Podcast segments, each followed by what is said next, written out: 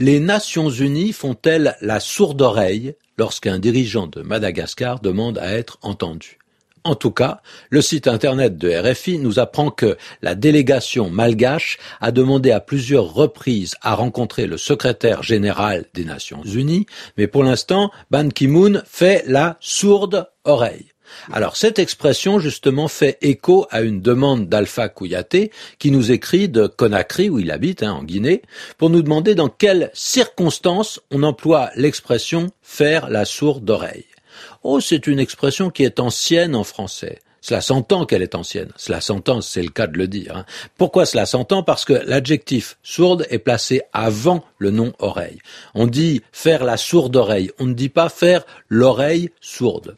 Mais aussi, on utilise le verbe faire, faire la sourde oreille. Le verbe faire a un sens spécial. C'est comme si on était sourd. C'est comme si on se faisait passer pour sourd. C'est comme si on imitait un sourd. C'est ça, faire la sourde oreille. On entend en fait très bien, mais on fait semblant de ne rien avoir entendu du tout. Et cette formule, elle s'emploie spécialement quand on ne veut pas répondre à une demande.